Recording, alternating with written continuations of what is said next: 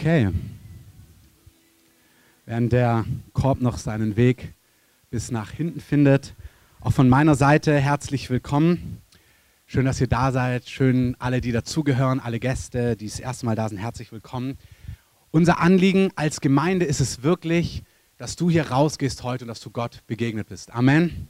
Dass du weißt, dass Gott gut ist und dass es nicht nur theoretisch ist, sondern dass du es richtig gespürt hast. Und ich möchte euch einfach so nochmal ein Wort weitergeben aus dem Römerbrief. Wir haben diese Woche, wir haben ja donnerstags immer Kurse und manchmal liest du da Bibelverse, die hast du schon hundertmal gehört, vielleicht geht es dir auch so, und dann liest du ihn das hundertundeinste Mal und er geht dir direkt ins Herz. Und diese Woche hatte, ähm, war das in, bei den Multiplikatoren, da gibt es eine Stelle im Römerbrief, da heißt es, der Herr ist reich gegen alle, die ihn anrufen.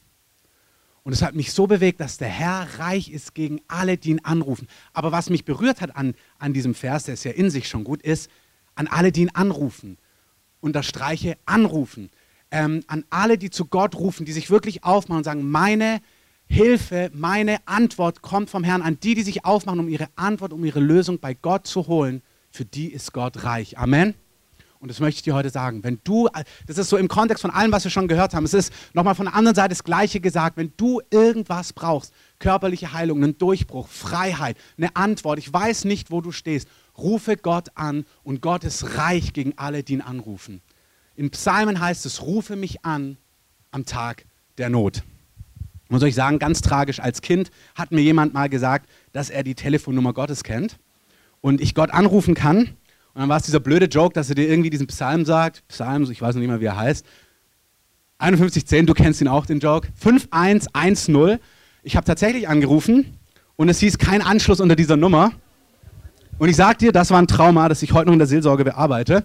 Aber Gott ist wirklich gut und ich möchte dich ermutigen, 5110, egal wie, Gott hört dich und Gott meint es ernst. Das hat mich aber auch berührt, so im Nachhinein, dass ich wirklich erwartet habe, dass ich Gott anrufen kann. Und ich wirklich schwer enttäuscht war, das war jetzt zwar so lustig erzählt, aber ich war wirklich getroffen, dass Gott nicht ans Telefon gegangen ist.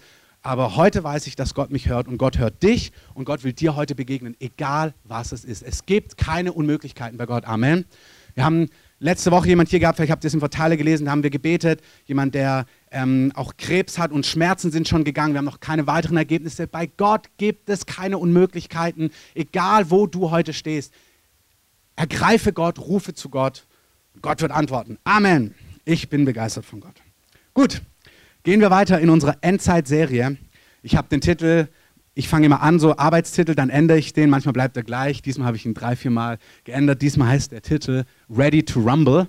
Ähm, das heißt so viel, dass wir bereit sind für den Kampf, für Poltern, für, das sagen sie immer bei den Boxkämpfen, vielleicht kennt ihr es noch von früher, oder ähm, Ready to Rumble. Also darum geht es heute.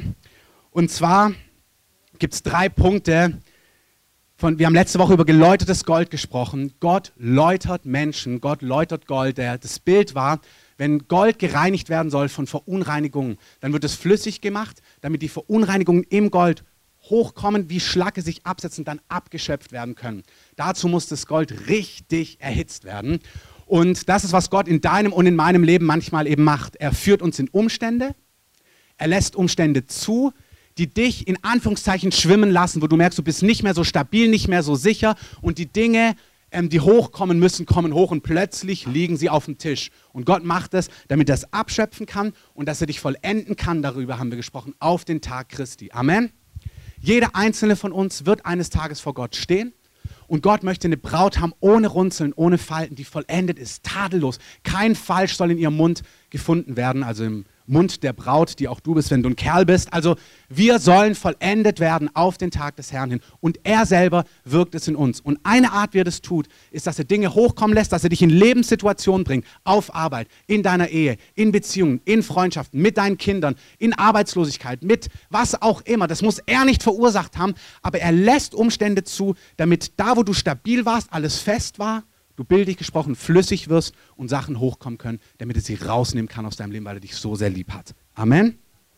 Herr, ich bete, dass du dieses Bild, was wir letzte Woche gehört haben, heute weiterentwickelst, dass du das in unsere Herzen sprichst, was auf deinem Herz ist, dass wir hören, was du zu sagen hast und Geist Gottes, ich lade dich ein, dass du wirklich brütest über diese Versammlung. Herr, es reicht nicht, dass wir nette Worte hören, sondern du sagst, dein Reich besteht nicht aus Worten, sondern aus Kraft. Und du sagst, das Reich Gottes besteht auch nicht darin, dass wir überredende Worte haben, dass unser Glauben auf Menschenweisheit beruht, sondern unser Glaube soll auf dir beruhen, indem der Heilige Geist und seine Kraft, seine Realität offenbar ist in unserer Mitte.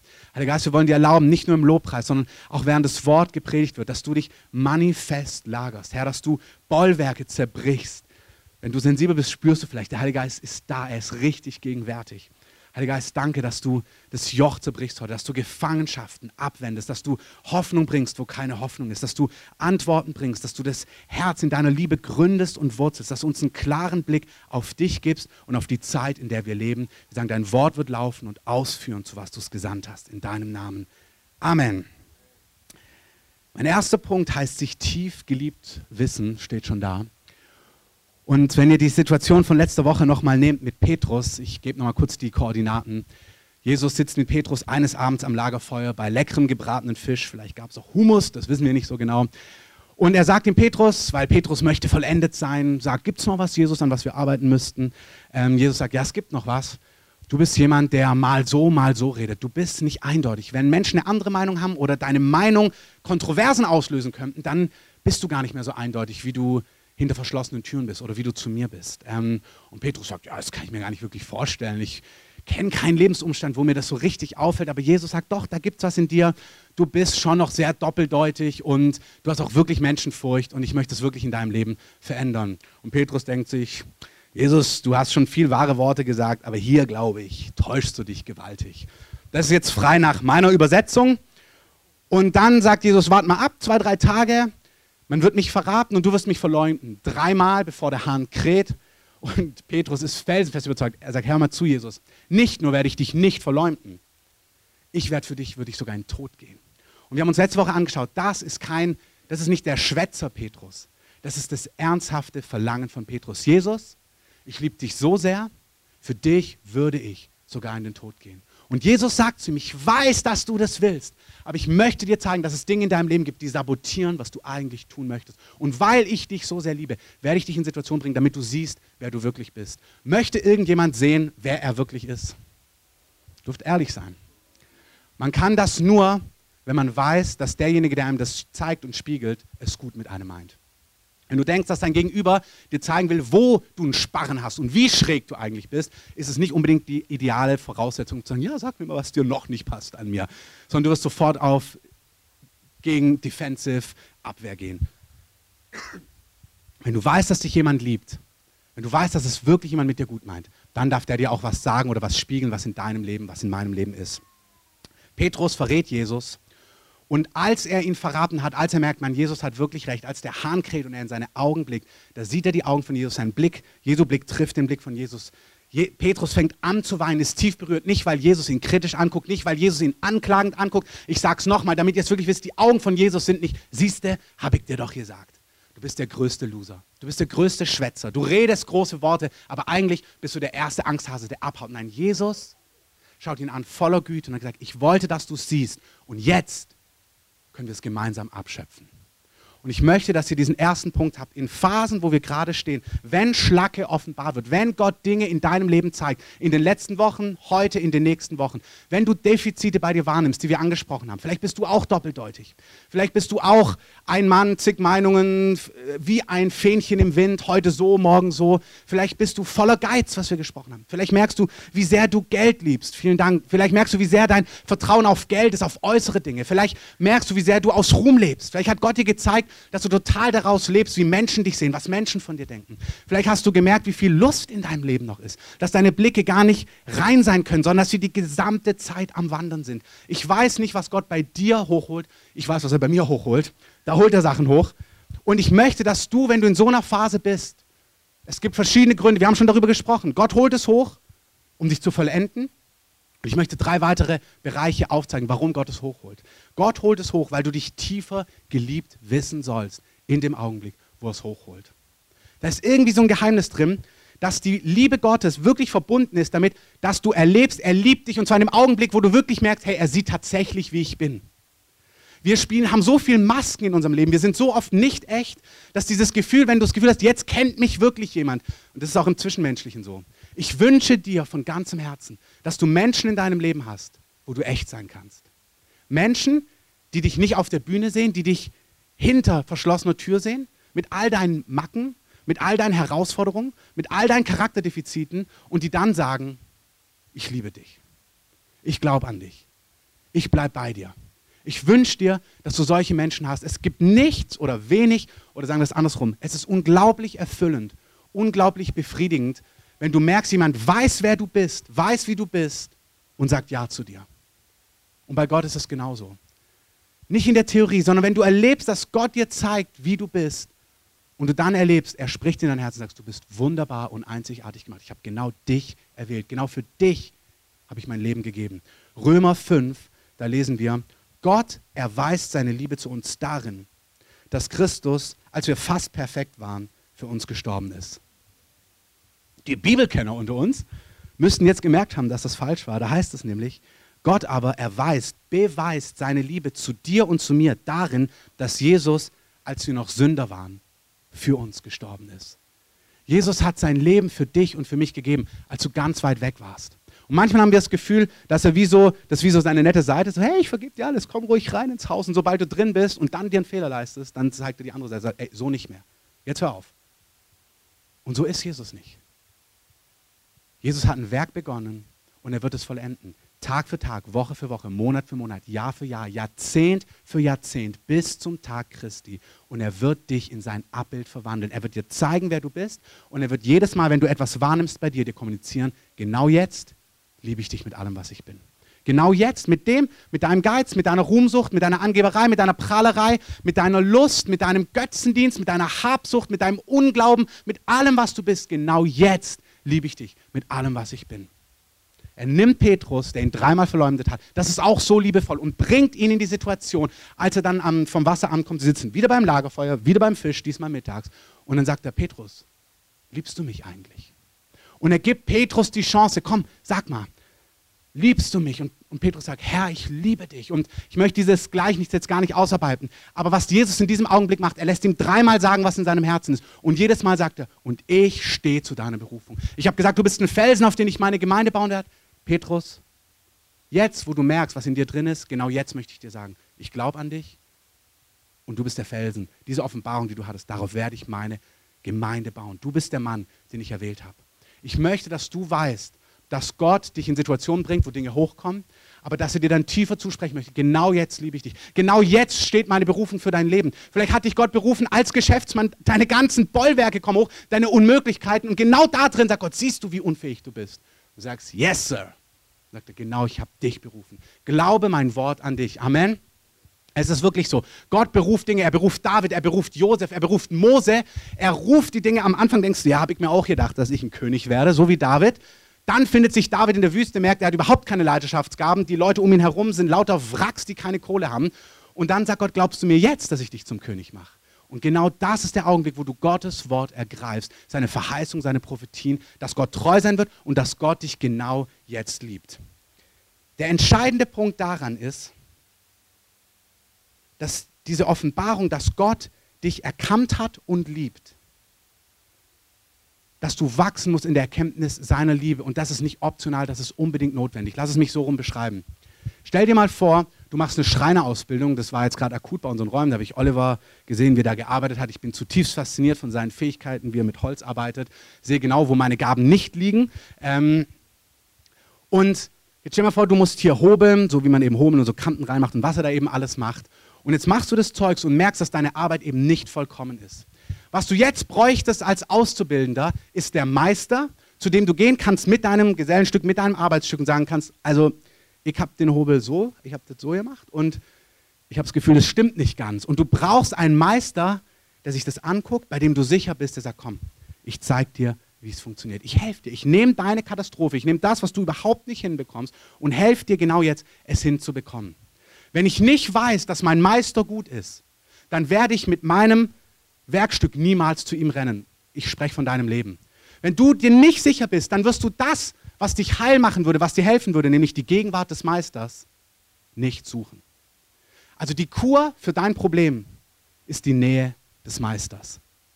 Und wenn du nicht zum Meister gehen kannst, weil du dich schämst oder dich schlecht fühlst, weil was hochgekommen ist, wo du eben nicht kannst, wo du komisch bist, wo du Fehler hast, wo du unvollkommen bist, dann ist das, was du bräuchtest, um heil zu werden, kannst du nicht erlangen, weil du dich nicht dorthin traust. Ich sage es nochmal, die Kur für dein Problem ist die Nähe des Meisters. Und wenn du keine Freimut hast, zu ihm zu kommen, mit deinen Baustellen, mit deinen Unvollkommenheiten, mit deinen Fehlern, dann kann, wird dir nicht geholfen werden. Johannes, im ersten Johannesbrief drückt es folgendermaßen aus. Johannes 3, 20 bis 21. Wenn das Herz uns verurteilt, ist Gott größer als unser Herz und kennt alles. Geliebte, wenn das Herz uns nicht verurteilt, haben wir Freimütigkeit zu Gott.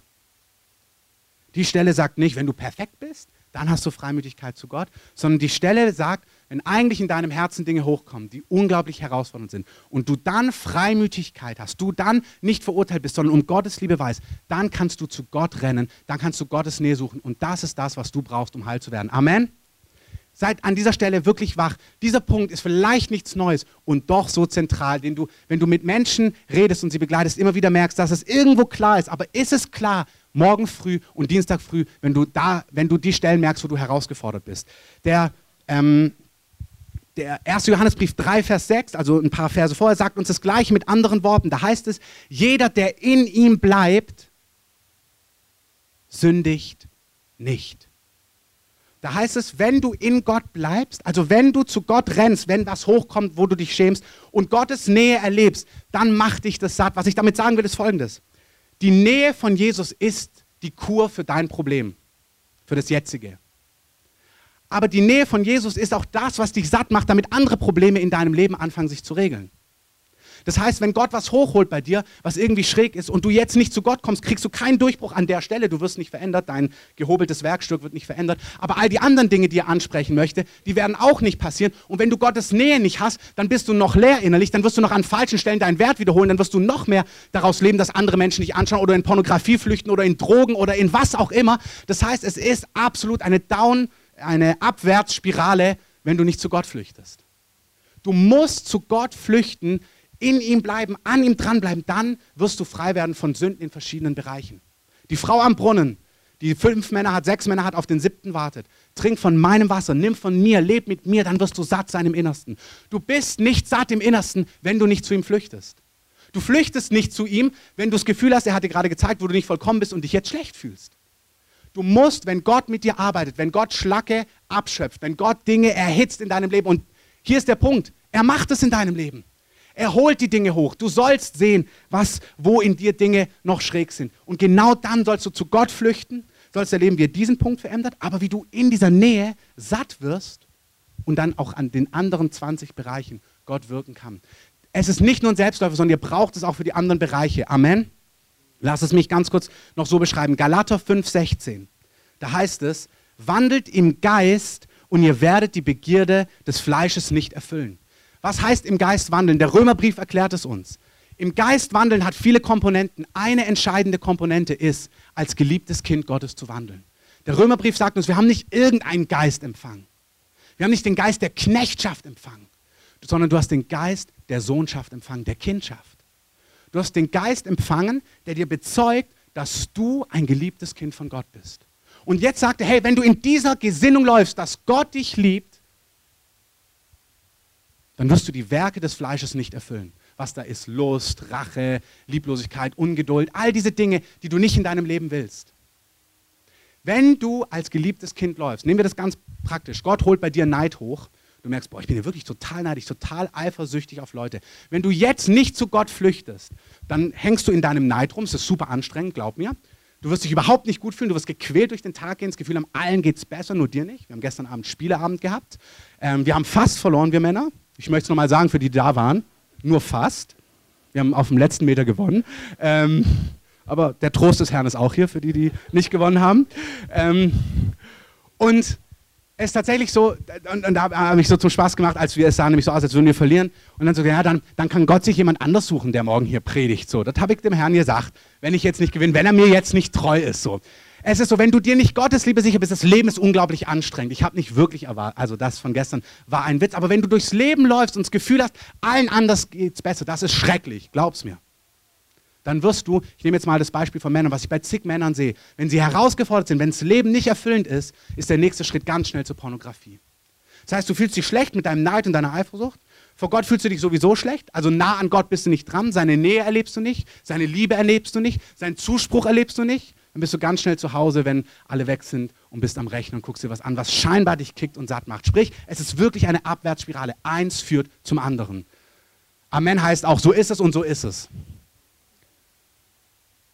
Wenn du allerdings wenn Neid da ist, merkst, ja, genau so ist es. Und Gott, du, du liebst mich jetzt und ich möchte, dass du mich veränderst an dieser Stelle. Und danke, dass du mir nah bist und spürst, wie Gott dir zuspricht, wie er dir zuspricht, hey, ich werde mich um dich kümmern, ich werde dich segnen, ich habe dich gesehen, ich bin dir nah. Dann gibt es einen Frieden, eine Sattheit, die, wenn du dann nach Hause kommst, du merkst, Gott ist nah und du merkst, diese, diese optionale Quelle, die jetzt was sättigen könnte, du merkst, oh, das brauche ich gar nicht, ich bin an Gott dran. Und es ist eine positive Spirale. Du bist nah an Gott dran, du bist begeistert, du bist näher an Gott dran. Vielleicht spricht dann Gott, was er im nächsten Gottesdienst mit dir machen möchte, gibt dir ein Wort der Erkenntnis, du lässt dich von Gott gebrauchen und es ist eine Spirale ins Positive hinein. Es ist wirklich entscheidend, wenn wir die Werke des Fleisches in unserem Leben nicht erfüllen wollen, und ich glaube, das wollen wir alle nicht, dann müssen wir im Geist wandeln. Und im Geist wandeln bedeutet unter anderem als geliebtes Kind Gottes zu wandeln. Du kannst aber nur als geliebtes Kind Gottes wandeln, wenn du weißt, dass auch wenn er dir etwas spiegelt, du wirklich geliebt bist. Amen. Amen. Das heißt, erkannt und geliebt sein führt sich zu tiefer geliebt wissen. Das heißt, du wirst Freimütigkeit haben im Herrn und das führt zu einem Leben im Sieg. Es ist wirklich eine Abwärtsspirale. Ich möchte es noch einmal kurz auf den Punkt bringen, dann kommen wir zum zweiten Punkt, der kurz ist, und dann kommen wir zum dritten Punkt, der entscheidend ist. Wenn du nicht weißt, dass du geliebt bist und nicht zu Gott flüchtest, wirst du immer leerer werden und du wirst in immer mehr Dinge dich verstricken und es wird immer trockener und du wirst immer ferner sein von Gott. Wenn in einer Phase, wo Gott Dinge hochholt, du zu Gott flüchtest, umarmst, dass Gott dich leidenschaftlich liebt, wirst du immer satter werden und wirst in immer mehr Lebensbereichen Sieg haben. Amen. Es gibt nur eine Richtung. Der zweite Punkt, warum Gott Schlacke hochholt, ist, dass wir uns, der erste ist, dass wir uns tiefer geliebt wissen. Der zweite ist, weil sich ohne Schlacke besser lebt. Ganz einfach. Und das kann ich euch in drei Punkten sagen. Ohne dieses und jenes Charakterdefizit lebt es sich einfach viel besser und angenehmer. Wenn du nicht durch den ganzen Tag läufst, voller Lust, voller Geiz, voller Rache, voller Bitterkeit, ähm, voller Geltungssucht und allen denkst, habt ihr mich auch gesehen, wie schön ich bin und wie toll ich bin und wie groß ich bin? Und hey, ich mache das nicht lächerlich. Es ist schrecklich, wenn du, dir, wenn du nicht in dir ruhst und dieser Drang in dir arbeitet, dass Menschen dich loben, dass Menschen dir Dinge zusprechen, weil du in dir nicht satt bist. Ich mache das nicht lächerlich und denke mir, oh, bist du komisch? Ich weiß genau, wie es ist, wenn du an Stellen in deinem Herzen nicht ruhst und nicht gegründet bist in echter Identität und an Quellen lebst, die dich nicht wirklich satt machen. Amen. Fühl dich da nicht schlecht, aber es fühlt sich einfach, es lebt sich besser, wenn diese Sachen gesättigt werden im Herrn und abfallen. Der zweite Grund, warum es sich besser lebt, ist, weil Gott dich wirklich auf den Tag des Herrn zubereitet. Du sollst vollendet sein am Tag Christi. Jesus möchte in dir Gestalt annehmen. Wir haben uns aber auch in der Serie angeguckt, dass Jesus mit uns über die Erde regieren wird, wenn er zurückkehrt. Jesus kehrt zurück. Für die, die nicht da waren, all die Sachen sind online, ihr könnt euch das anhören. Es baut eins aufs andere auf, also die herzliche Einladung, die Sachen nachzuhören. Jesus wird mit dir und mit mir die Erde regieren und er gibt diese Herrschaft über die Erde denjenigen, die überwunden haben.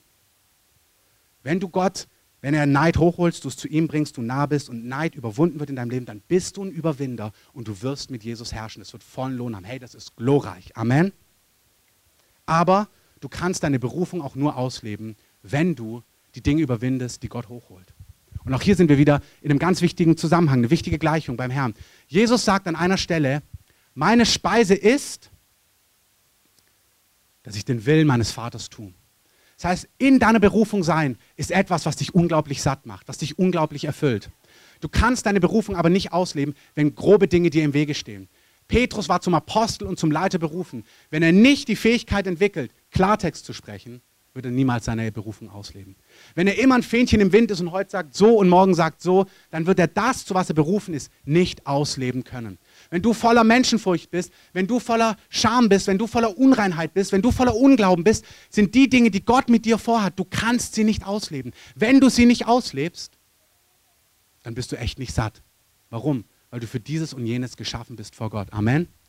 Hey, du bist wirklich konzipiert. Gott hat dich erdacht auf eine bestimmte Art und Weise. Und wenn du in das hineinkommst, ist es unglaublich befriedigend und sättigend. Den Willen des Herrn zu tun, ist die Speise, die satt macht. Amen.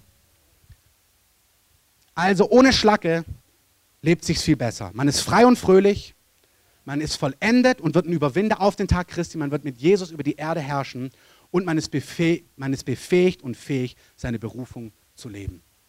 Kommen wir zum dritten und letzten Punkt. Ich habe euch von Petrus erzählt, dass er, ich habe euch von Petrus erzählt, dass als Jesus das anspricht mit seiner ähm, Menschenfurcht, dass er nicht eindeutig ist, dass Petrus es erst gar nicht sehen kann. Dann holt es Jesus aus seinem Leben raus, um ihn zu vollenden auf den Tag Christi. Aber Jesus holt es auch raus, damit Petrus seine Berufung ausleben kann. Aber Jesus holt es auch raus, weil er weiß, dass ungefähr 10, 20 Jahre später, ist nicht ganz klar, sagen wir 10, 20, 30 Jahre in dem Spielraum später, Petrus wieder in die Position kommen wird, wo er für den Glauben einstehen muss und den Glauben bekennen werden muss. Und es gibt diese eine Stelle im Johannes, vielleicht habt ihr es schon mal gelesen, da als Jesus eben ihn fragt, liebst du mich und so weiter, da prophezeit er auch über Johannes und sagt, folge mir nach. Und Petrus fragt ihn, ja und was ist eigentlich mit mir? Also kennst du das, dass manchmal jemand ein prophetisches Wort bekommt und denkst, und was ist eigentlich mit mir? Und die Antwort von Jesus wirkt sehr hart, weil Jesus sagt, du kümmere dich doch nicht um das, was mit ihm ist. Du hast deinen Weg, er hat seinen Weg, lass ihn doch einfach seinen Weg gehen und sagt dann zu Petrus ungefähr übertragen die Prophetie wie folgt. Du aber gehst heute dorthin, wo du hingehen willst, aber es kommt der Tag, da wird man dich binden und du wirst dorthin gehen, wo du nicht hingehen willst. Und man denkt sich, oh, that's not glorious. Ähm, das hört sich nicht gut an. Also wer möchte so eine Prophetie haben? Heute gehst du hin, wo du hin möchtest, aber es kommt der Tag, da wirst du nicht hingehen, wo du hingehen möchtest. Ich glaube ganz ehrlich, ich weiß nicht, ob es Petrus in dem Augenblick verstanden hat, aber eigentlich ist es wunderbar, was Jesus sagt. Jesus sagt, heute wolltest du mich bekennen, wolltest mich bekennen, wolltest für mich einstehen, aber du warst nicht fähig, das auszuleben, was in dir ist. Dein Geist war willig, aber dein Fleisch war schwach und du hast mich verleumdet. Aber es kommt der Tag, da wird man dich binden und dein Fleisch möchte dort wahrscheinlich nicht hingehen, aber dein Geist wird so stark sein, du wirst dorthin gehen, wo du nicht hingehen willst und du wirst mich bezeugen. Das, was du heute nicht kannst, wirst du in 10, 20, 30 Jahren können. Ich werde in dir etwas wirken, damit du mich bekennen wirst. Du wirst mich nicht verleumden in der nächsten Situation. Ready to rumble bedeutet, dass Gott heute Dinge in dir anspricht, heute Gott Dinge in dir wirkt, ohne die sich definitiv besser leben lässt, die du unbedingt sehen musst, damit du weißt, dass Gott dich tiefer liebt, wenn du deine Fehler siehst, deine Unvollkommenheit. Aber du brauchst es, weil morgen kommt ein Tag, da musst du an dieser Stelle stehen. Es kommt eine Zeit, und ich möchte sagen, wir sind in einer Zeit, wo Dinge, die Gott jetzt anspricht, überlebensnotwendig wären. Herzlich willkommen in der Endzeitserie, auch wenn es mein letzter Punkt ist. Wir leben in einer Welt, die sich immer mehr von Gott entfernt. Das macht mir keine Angst aber ich glaube Gottes Wort. Und wir lesen, dass es eine Zeit kommen wird, wo es herausfordernd sein wird und wo die gesamte Welt sich auf einen Punkt zubewegt, wo die Gemeinde siegreich, stark und herrlich sein wird und die, der Rest der Welt immer mehr anti gegen Jesus sein wird und gegen die Wahrheit. Und Gott bereitet eine Gemeinde vor, die in dieser Zeit stehen kann und die für Wahrheit, für Licht einstehen kann, an Licht und Wahrheit glaubt und das auslebt und stark ist das auszuleben, was Gott ihnen gesagt hat. Amen. Und ich möchte das wirklich, dieses Bild haben. Wenn Jesus mit Petrus arbeitet damals und ihm zeigt, guck mal, du bist doppelzüngig, so nennt es die Bibel, du hast Menschenfurcht, dann verändert es sein Leben konkret in den nächsten Jahren, da wo er es ablegt. Aber als er in Rom dem Glauben abschwören soll, zehn Jahre später, 20, 30 Jahre später, wir wissen es nicht genau, da schwört Petrus dem Glauben nicht ab. Er steht für Jesus ein, er wird gekreuzigt, er wird gebunden und dorthin gebracht, wo er nicht hin möchte. Aber er steht für Jesus, er steht für die Wahrheit und er ist ein Zeugnis für Jesus. Amen.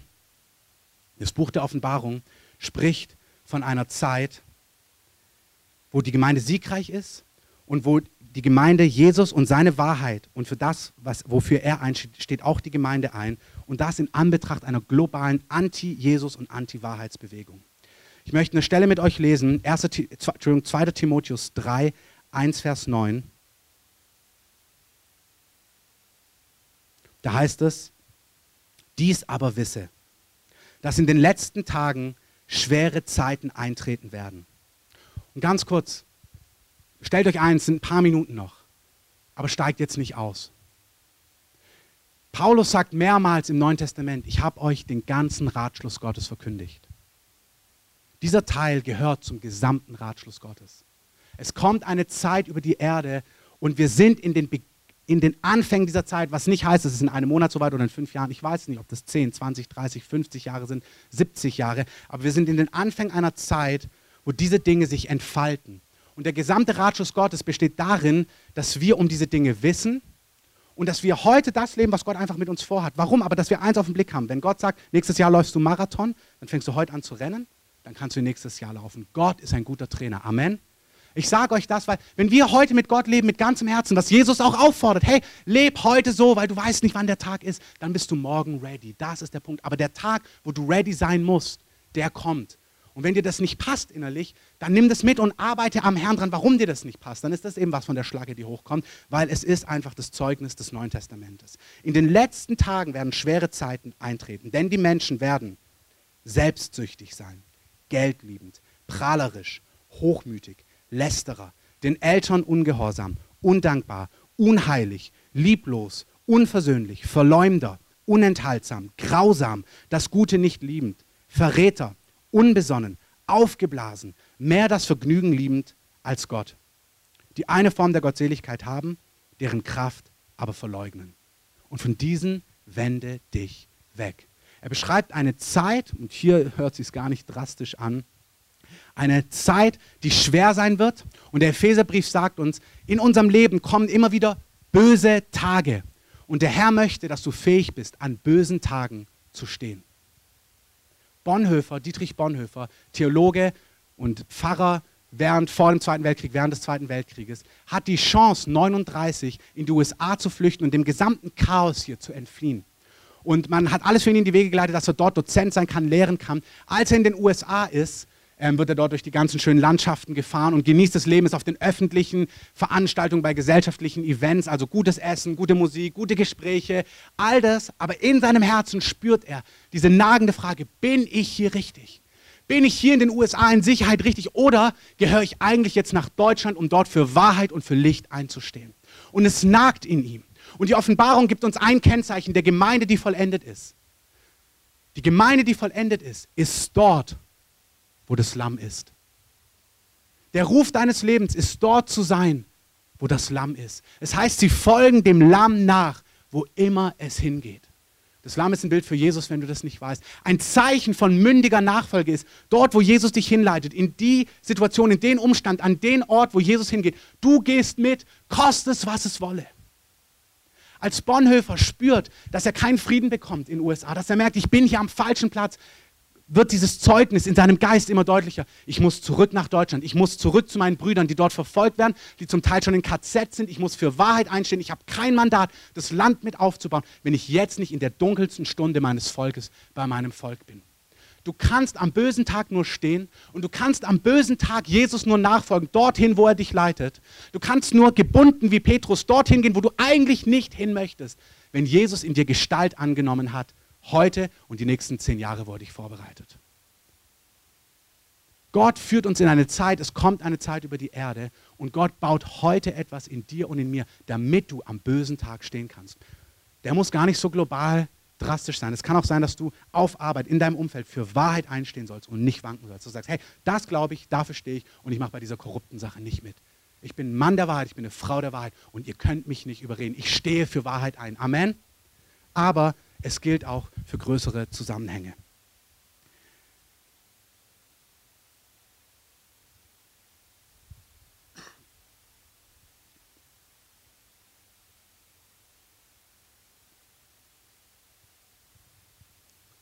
Es kommt eine Zeit, wo es keine neutrale Position mehr gibt auf dieser Erde. Entweder Menschen werden mit Jesus oder gegen Jesus sein. Wir haben uns das angeschaut. Menschen werden mit Jesus, mit seiner Wahrheit oder gegen seine Wahrheit sein. Ich liebe Jesus bedeutet, dass du tust, was er sagt, dass du es dir vor Augen hältst, seine Position, seine Wahrheiten. Es ist nicht ein nettes Gefühl. All das möchte ich jetzt nicht ausführen. Wir haben uns das drei, vier Mal in Predigten angeschaut. Die Leute fragen mich in den letzten Wochen ein paar Mal, wann kommst du denn jetzt eigentlich zum Buch der Offenbarung? Wann sagst du denn endlich mal jetzt was über die Endzeit? Und ich sage euch ganz ehrlich, was mein Problem ist.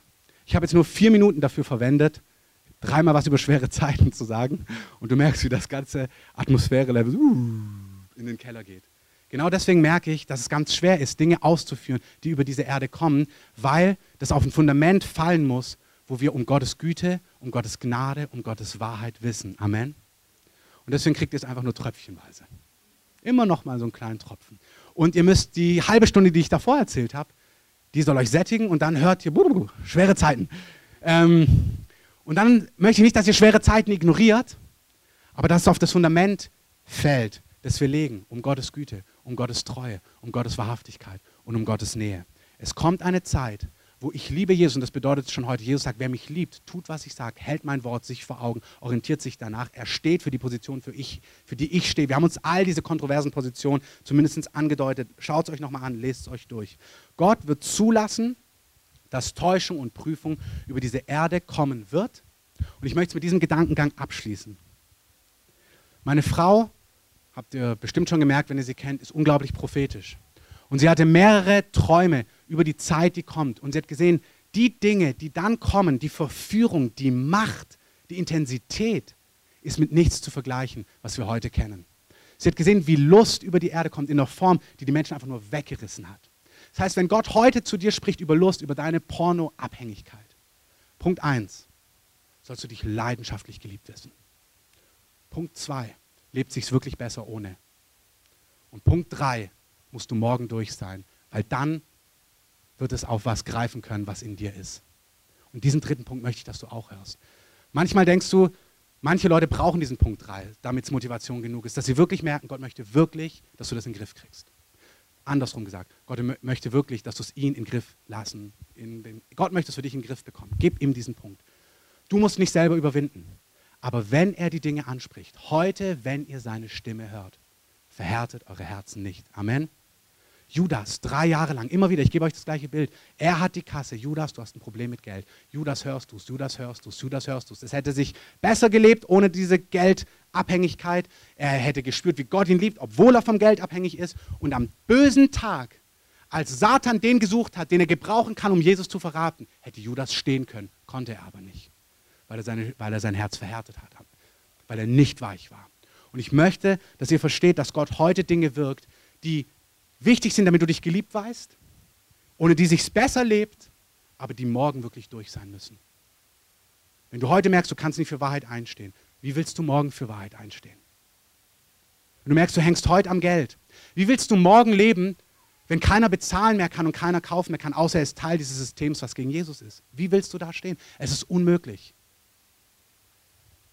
Ich würde so gerne die Kurve kriegen zu la la la la la la irgendwie das. Aber ich möchte, dass ihr das einfach hört. Morgen muss es durch sein. Wir sollen stehen am bösen Tag. Der Druck und die Versuchung, die über die Erde kommen werden, das ist nicht vielleicht, das ist garantiert, wird immens sein. Deswegen sollst du heute seine Stimme hören. Lass uns aufstehen.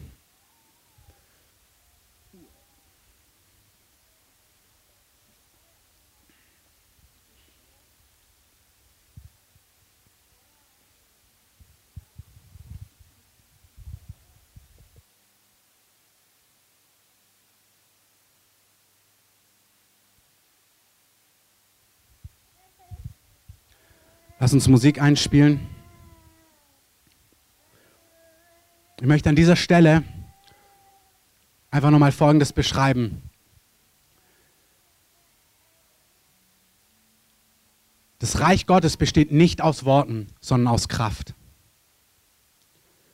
Und es reicht nicht, dass ihr diese Dinge jetzt nur gehört habt, sondern der Geist Gottes ist jetzt hier um auch dir Freiheit zu bringen, um dich stark zu machen.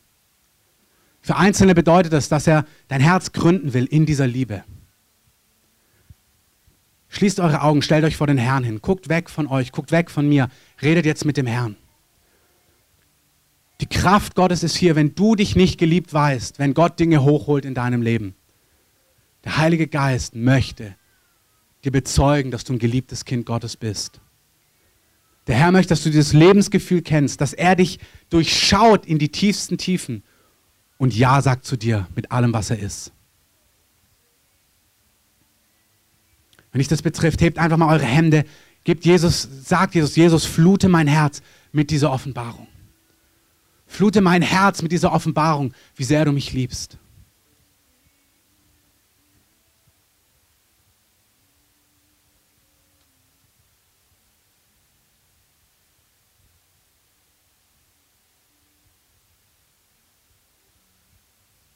Herr, wir beten, dass jedes Herz gegründet und gewurzelt ist in deiner Liebe.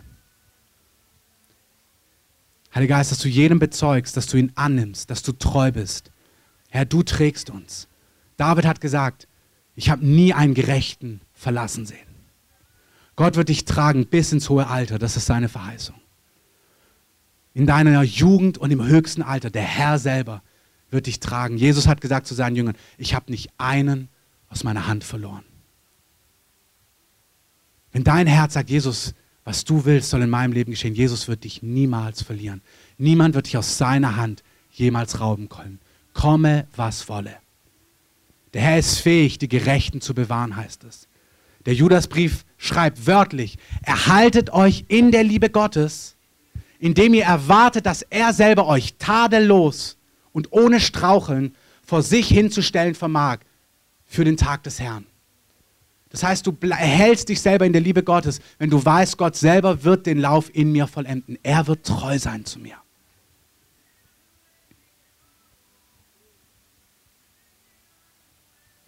Herr, wir wollen wirklich sagen, in der Kraft des Geistes, dass Bollwerke, die in deinem und meinem Leben widerstehen, dass sie sich beugen unter den mächtigen Namen von Jesus. Ihr sollt erleben, wie die Güte Gottes da ist und wie Gott euch gründet in seiner Barmherzigkeit. Weil es sich besser lebt ohne Schlacke, möchte ich zum Abschluss nochmal vorlesen, die Stelle aus Timotheus. Die Dinge, die im Leben von Menschen sein werden in diesen letzten Tagen. Und der Heilige Geist möchte dir das nicht so als ein Infomaterial mitgeben, auf was du ausschauen sollst bei anderen, bei deinem Nachbar Fritz, wo du schon immer dachtest, dass der selbstsüchtig ist, sondern der Heilige Geist möchte dein Herz scannen. Und er möchte sagen, schau mal, ob diese Dinge bei dir sind. Und wenn die bei dir sind, dann geh zurück zu Punkt 1 ich liebe dich. Wenn du spürst, dass der Heilige Geist dich überführt, dann sag einfach, genau so sieht's aus. Herr, verändere mich.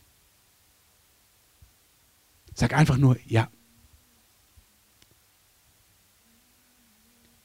Selbstsucht. Liebe zum Geld. Prahlerisch. Hochmütig, Lästerer, den Eltern ungehorsam, undankbar, unheilig, lieblos, unversöhnlich. Verleumder, unenthaltsam, grausam, das Gute nicht liebend, Verräter, unbesonnen, aufgeblasen.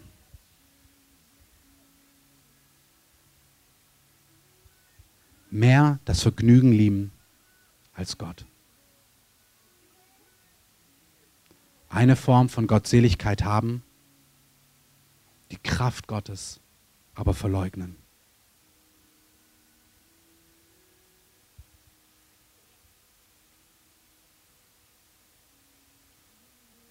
Weil da unten lesen wir noch, dass Jannes und Jambres Mose widerstanden. Also Rebellion, gegen Autoritäten. Menschen verdorben in der Gesinnung, im Blick auf den Glauben unbewährt.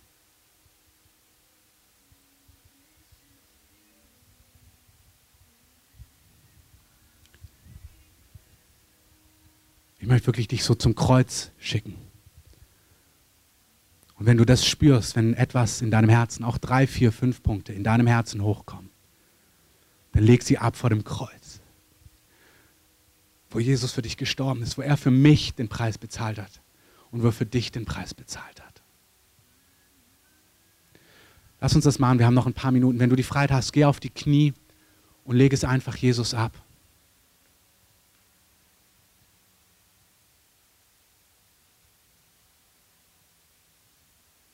Herr, wir beten, dass dein Licht in unsere Finsternis aufgeht. Herr, wir stehen vor dir, nicht um jetzt richtig anzupacken und diese Sachen endlich in den Griff zu bekommen, sondern wir stehen vor dir als geliebte Kinder, die gerecht sind aus Glauben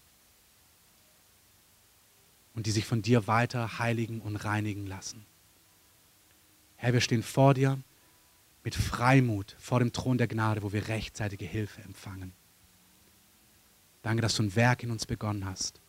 Danke, dass du es vollenden wirst. Herr, wirke in mir, was vor dir wohlgefällig ist. Vollende uns in allem Guten. Herr, ich danke, dass dein Blut uns reinigt von aller Ungerechtigkeit und dass du selber in uns Gestalt annimmst. Da, wo Unreinheit ist, kommt deine Reinheit. Da, wo unser Zweifel, unsere Zweideutigkeit ist, kommt dein Mut, deine Stärke, deine Eindeutigkeit.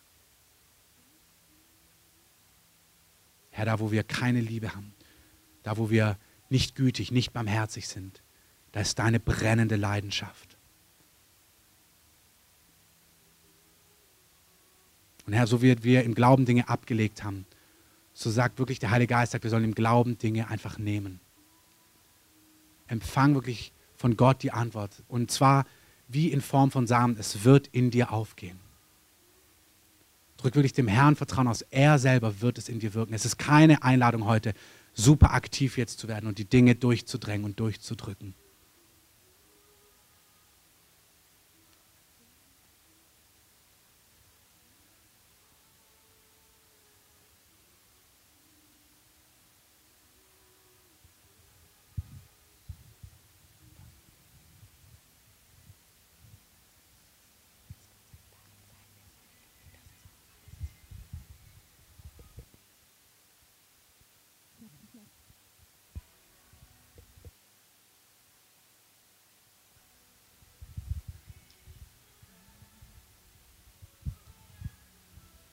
Ich habe das noch so empfunden, gesehen, dass Gott einzelne von euch wirklich wie auffordert. Es gibt Dinge, die man so festhalten soll. Und ich habe gesehen, einzelne von euch, die wirklich über die Woche jetzt diese Dinge spüren werden, da sagt Gott, du sollst nicht sagen, ah ja Gott, sondern du sollst sagen, so sehr bin ich von dir geliebt, Gott, dass du mich auf den Tag Christi hin vollendest. Und ich habe gesehen, für einzelne von euch wird es der Schlüssel sein, dass in ihrer Sünde, das in diesem Offenbarwerden, sie sehen, so sehr bin ich geliebt, o oh Herr, dass du mein Herz aufzeigst.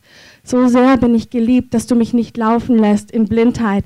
Und das ist was, was ich wirklich für einzelne von euch empfinde. Das wird euer Schlüssel für euer Leben sein, dass die Schlacke sichtbar wird, weil er euch liebt. Und weil es so entscheidend ist, dass ihr versteht, das Kind, das er liebt, dem wird er zeigen, was fehlt für die Zeit, die kommt. Und wenn du das spürst, dann mach dich jetzt fest heute mit Gott, wenn ich das spüre, Papa, will ich wissen, weil du mich liebst. Weil du mich liebst, zeigst du mir, was in mir ist.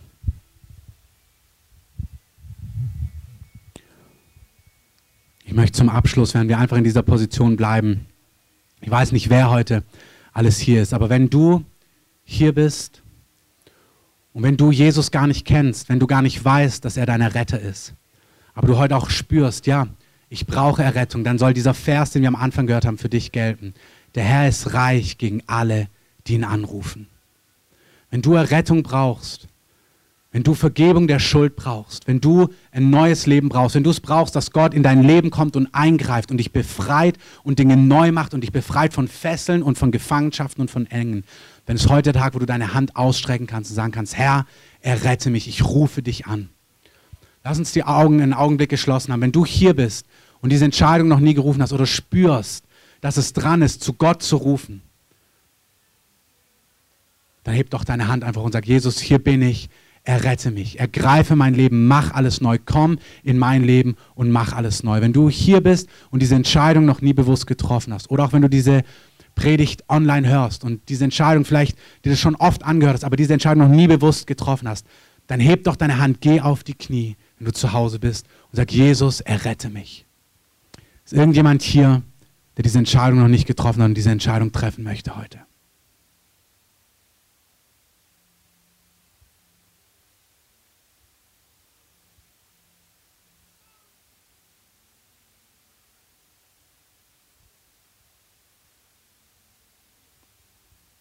Jesus, ich danke dir, dass du der Gott aller Gnade bist, wie wir heute gehört haben. Und Jesus, wir danken dir für das Werk, was du in uns begonnen hast und was du vollenden wirst. Und Jesus, wir befehlen dir diese Tage, diese Wochen, die vor uns liegen, wir befehlen sie dir an. Wir danken dir, dass wir uns tief geliebt wissen. Wir danken dir, dass du uns frei machst von allem, was unser Leben beeinträchtigt. Und wir danken dir, dass du uns vorbereitest, zu stehen am bösen Tag, wie auch immer der für unser Leben aussehen mag danke dir für deinen Schutz, für deinen Segen. Ich danke dir für Heilung. Ich möchte einfach noch eine Minute verwenden, bevor wir fertig sind. Wenn jemand Heilung braucht, ich möchte einfach die Heilungskraft von Jesus lösen über dir. Wenn jemand Heilung braucht, könnt ihr vielleicht ganz kurz eure Hand einfach braucht. Irgendjemand körperliche Heilung, hebt gerade mal eure Hand nach oben.